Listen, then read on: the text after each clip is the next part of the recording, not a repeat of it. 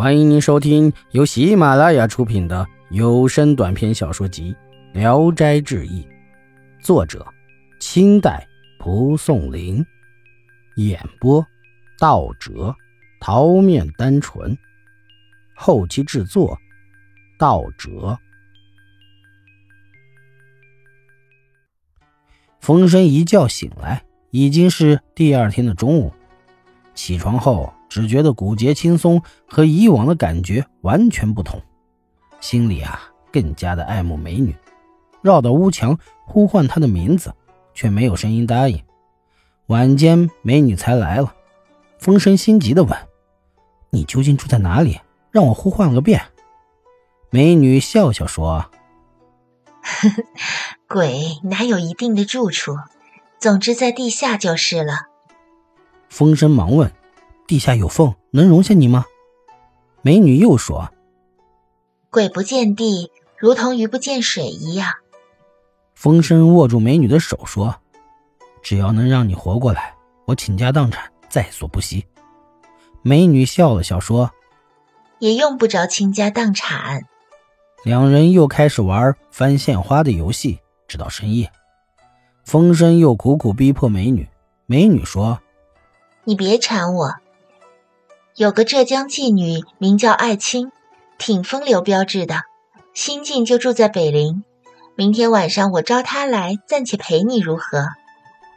第二天晚上，美女果然领来一个少妇，看去约三十岁，顾盼巧笑，眉眼飞情，一派风骚放荡。这便是妓女艾青了。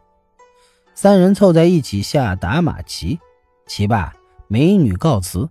艾青陪风声过夜，风声询问艾青的家事，艾青含含糊糊不肯明说，只是说：“您如果喜欢我，就用手指弹弹北间的墙壁，小声喊‘葫芦子’，我就会来。如果喊三声还没人答应，那就是我没空，就别再喊了。”天明时，艾青果然隐身到北墙上消失了。第二天晚上，美女一个人来了。风声问爱卿为何不来，美女说：“被高公子招去陪酒去了。”两人坐下，点明灯烛，叙谈起来。正在兴浓之际，美女却沉默了一会儿，动动嘴唇，像是有话要说，可话到了嘴边又不出口。风声再三的追问，美女只是抽泣流泪，始终不肯明言。风声勉强拉她翻线花。到底是打不起精神来，四更天便走了。此后，美女常与爱卿一起到风声的住处来，说笑声通宵达旦，因而这事儿传遍了全城，远近皆知。恰巧有位典史，本是浙江的士族，因妻子与仆人通奸，被他休掉了，又雇了一个故事，感情倒是很好，不幸才一个多月就死了。所以心里老是思念他。现在听说风声有两个鬼友，想向他打听一点阴间的情况，看自己与故事还有无缘分。于是骑马来拜访风声。起初，风声不肯应承，经不起这位典史苦苦的哀求，便设宴请典史饮酒，答应晚间招鬼妓来商量。日落天黑，室内暗下来之后，风声走到北墙。边敲边小声呼唤了三声，话音未落，艾青已经出现了。谁知他抬头一见典史，面色突变，扭头便走。风声正要上前拦阻，这位典史早已气得抓起一个大碗猛投过去，随着哗啦一声响，艾青飘然消失了。风声大吃一惊，正要问是何缘故，忽然一个老太婆从暗里冒出来。开口便骂：“你这贪财害命的黑心贼！你砸坏了我家的摇钱树，得赔我三十吊钱！”一边骂一边抡起拐杖就打，恰巧打到了典史的头顶上。典史抱头哀哭着喊：“那女子是顾氏，我老婆呀！我还正为她年轻轻的死了哀痛呢，谁想到她做了鬼还不正经？可这与你这老婆子又有何干呢？”老太婆气冲冲地斥责他说：“你本不过是浙江的一个无赖地痞，花钱买了这个臭官，带上这条五角带子，鼻梁骨就倒竖起来朝天了。你当官有什么黑白？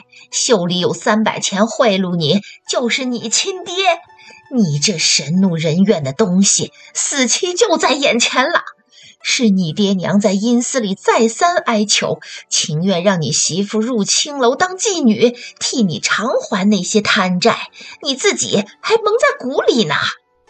说罢，抡起拐杖又打，典史吓得在地上打滚哀叫。风声在旁边又惊讶又着急，又想不出办法排解。忽见美女从房中出来，一见典史，顿时气得张目结舌，脸色全白了。扑过来，摘下头簪，照着典史就刺。风声更吓坏了，赶紧用身子遮住典史，劝说：“他即使有罪，可死在这里，小生就不好交代了，请您千万投鼠忌器吧。”美女一想，这才住手，又拉住老太婆说：“那就为我风狼着想，暂时叫他再活一煞吧。”这位典史一见，慌忙抱头鼠窜而去。听说回到衙门就患了头疼，半夜就死了。本集演播到此结束，谢谢大家的收听，喜欢请点赞、评论、订阅一下。